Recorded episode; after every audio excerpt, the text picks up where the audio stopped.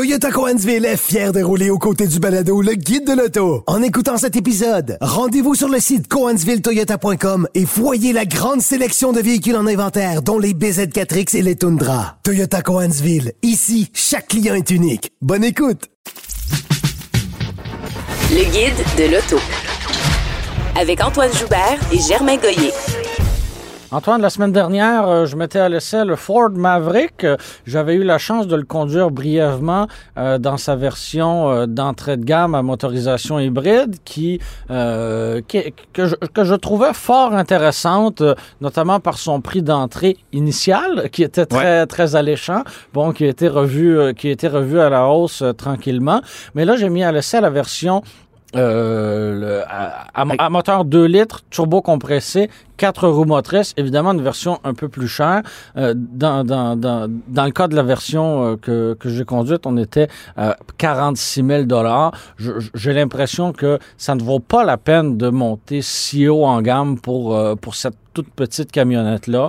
Euh, je, je- pense qu'à 37 ou 38 000 on a atteint un beau, on a atteint un beau plafond. Le moteur 2 litres turbo, euh, c'est un moteur qu'on connaît déjà. Euh, je le trouvais efficace euh, dans un véhicule comme le, le, le, le Ford Escape. C'était c'était punché même comme mécanique euh, et ça l'est toujours dans le ça l'est toujours dans le Maverick. Je m'attendais à une consommation beaucoup plus élevée que ce que j'ai pu euh, noter. Donc euh, sur presque 300 km, là 8,2 litres au 100 km. Franchement, pour une petite camionnette comme ça, c'est impressionnant. Euh, bon, évidemment, je n'ai pas remorqué parce que euh, c'est pas nécessairement la vocation, la vocation première de cette petite euh, camionnette là, mais j'ai quand même transporté euh, des matériaux dans la boîte. Donc, j'ai profité, j'ai profité du véhicule et j'ai pas été plus doux qu'il ne le fallait là avec ce, ce véhicule-là et d'arriver au, au- au bout de l'essai avec euh, à peine plus de 8 litres au 100. Je trouve que c'est même impressionnant. Euh, bon, S'il y a un produit chez Ford qui est bien rodé, qui est efficace et qui utilise une bonne mécanique et qui est une bonne idée aussi, c'est bien le Ford Maverick. Euh, Mais l'Escape aussi, c'est un bon véhicule. Absolument. À condition de ne pas prendre le 3 cylindres, là, je, je- je- je, je pense que c'est un bon achat et on n'en parle pas forcément assez. Euh, oui, donc euh, cette combinaison de, ces deux véhicules-là est intéressante. Euh, je, te mentionnais avoir transporté quelques, quelques matériaux. Euh, ça devient un réel ennui, un réel inconvénient, cette caisse de 4,5 pieds. Euh, ah, c'est pas fait pour les travaux lourds, là. non, mais sans être des, des travaux lourds. Je te donne l'exemple. J'ai été porter euh, des, des, euh, des rebuts à l'éco-centre parce que, oui, la revalisa- revalorisation des matériels me tient à cœur. Et, et en fait, tout ce que j'avais à transporter dépassait Ben de ouais. la caisse. Là. Donc, on arrive vite au bout de, de- des capacités de, de, Ouais. de cette caisse-là. Pas en termes de poids, parce qu'on peut, on peut charger autant, pas autant qu'on veut, mais on peut charger suffisamment dans cette caisse-là. C'est pour, pour moi, le, le problème, c'est la longueur. Si on achète perm- un Maverick, pour moi, on n'est pas un acheteur de camionnette, on est un acheteur d'un VUS à la recherche d'une alternative. Et dans ce cas-là, ça devient intéressant. Oui, absolument. Mais moi, je, me- je te relance en Oui. disant je possède une camionnette pleine grandeur, cabine multiplace Oui. avec la caisse de 5,5 pieds. Et encore là, c'est pas assez long. C'est pas assez long. que- Mais imagine un pied de moins. C'est ça. C'est pas gros, là. Tu sais, je te donne l'exemple, là, j'avais des portes de garde-robe, là. Tu sais, c'est Ouais. pas... euh, je, je, je, je voulais pas transporter une palette de, de pays, là. C'est pas ça que... Et, et ça dépassait de la boîte. Tout, Ouais. tout dépassait de la caisse. Donc, tout dépendant de l'utilisation qu'on veut en faire, si on veut transporter des choses à l'occasion, oui, cette caisse-là est pratique, mais elle est malheureusement insuffisante. Donc, je le vois vraiment comme une, une alternative à, à un VUS. Sinon, pour le reste, très confortable. Effectivement, à l'intérieur, bon, c'est plus petit que dans une camionnette traditionnelle. La finition, c'est ordinaire. Là. Bon. c'est- c'est- C'est c'est du Ford comme euh, euh, du Ford moyen, voilà, disons, disons ça Ah ouais. comme ça.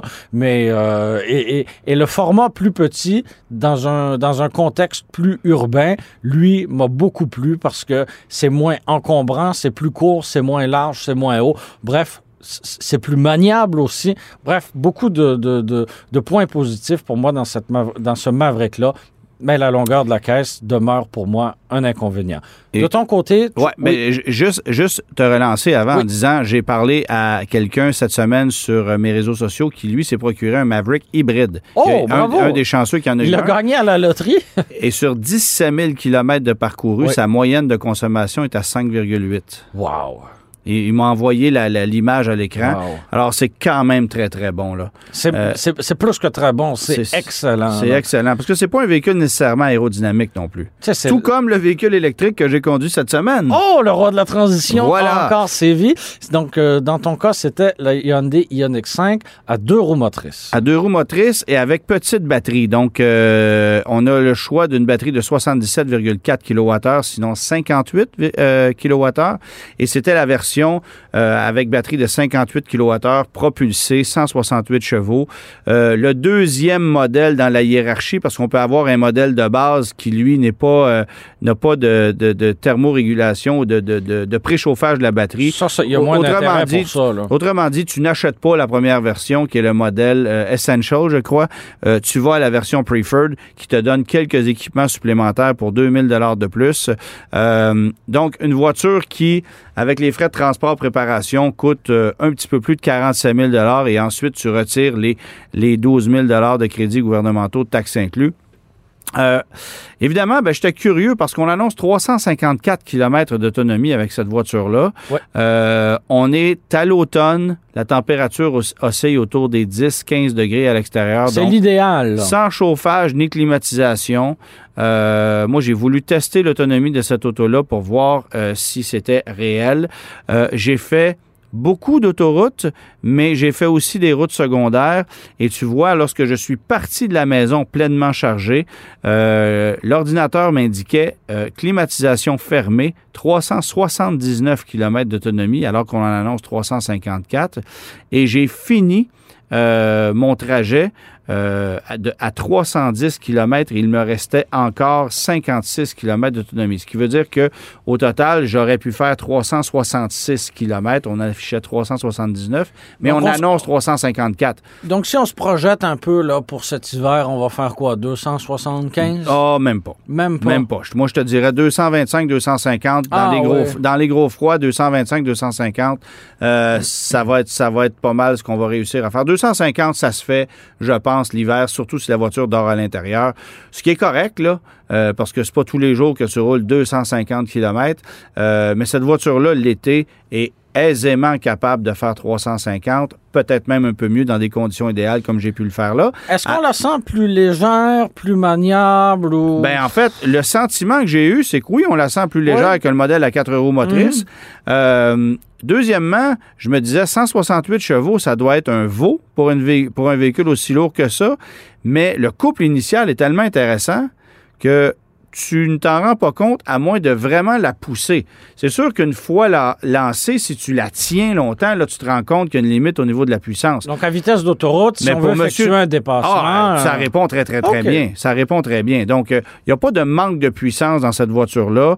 Euh, évidemment, c'est une voiture propulsée. Euh, c'est autre chose l'hiver, mais comme tout le poids est au sol, il y a quand même une traction qui est intéressante. Et je te dirais que euh, j'ai aussi aimé le fait que je ne roulais pas sur des roues de 20 pouces comme le Ah. modèle Ultimate. Donc, le Euh, confort était, le- au rendez-vous. là. Ben non seulement la voiture est plus légère, mais tu as plus de viande au niveau des flancs. Donc le confort est supérieur. Puis après ça, j'ai regardé le produit puis j'ai fait, mais est-ce que je paierais vraiment près de 20 000 supplémentaires pour accéder à une version, en fait, c'est quoi? C'est c'est- c'est 16 000 de plus pour accéder à une version Ultimate, 4 roues motrices, euh, qui, te donne, qui donne à peine plus d'autonomie. Parce que, évidemment, si tu prends le modèle à longue autonomie, mais propulsé, là, t'as- on annonce 500 km d'autonomie. Là, ça devient intéressant. Ouais. Mais euh, donc, au lieu de 354. Mais si tu prends le modèle à 4 roues motrices, euh, tu, tu reviens à une autonomie qui est, qui est d'à peine 400-425. Et honnêtement, c'est beaucoup plus difficile à réaliser qu'avec un modèle comme celui-là. OK. Moi, je n'ai jamais été capable d'atteindre ce qu'on annonce avec un modèle à 4 roues motrices. Je l'ai essayé deux fois Ouais, plus c'est tôt pas que grave, les, les- propriétaires de Ioniq 5 vont me dire qu'eux, ils font 500 là, en plein hiver. a pas de problème. euh, ben, euh, cela étant dit, je trouve Donc- que cette version-là est, un, est, un, est un choix super intéressant et, et, et Et est-ce qu'on revient un peu à, à la conclusion que tu avais faite avec le, le- le Toyota BZ4X, c'est-à-dire que finalement, une version intéressante, c'est une version en deux roues motrices plus d'entrée de gamme? Ben, en fait, on revient, on revient à l'idée que cette voiture-là a tout l'équipement nécessaire Oui. et que de rajouter du contenu, bon, il y a le volet mécanique, puis il y a le volet autonomie qui, qui- qui importe, mais il y a aussi le volet luxe. Et tout ce que tu obtiens de plus dans une version euh, Preferred à longue autonomie ou Ultimate à longue autonomie et quatre roues motrices, ben, tu te rends compte que c'est un peu du superflu. Tu as tout ce qu'il te faut dans cette voiture-là. Tu as, Mhm.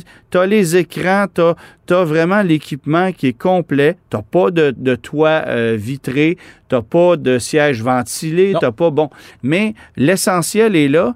Et, et, et pour moi, ça demeure une voiture outil, là. Euh, Ça, ça demeure une voiture outil.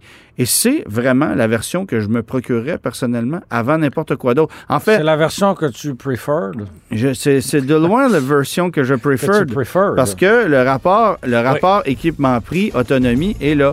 Euh, un peu moins d'autonomie qu'une Chevrolet Bolt, mais évidemment, euh, une un voiture. format plus. Ben voilà, c'est beaucoup plus confortable, il y a plus, d'espace, etc. Oui, oui, oui. Et il n'y a toujours pas d'essuie-glace en arrière. Ah, ça, c'est un vrai problème.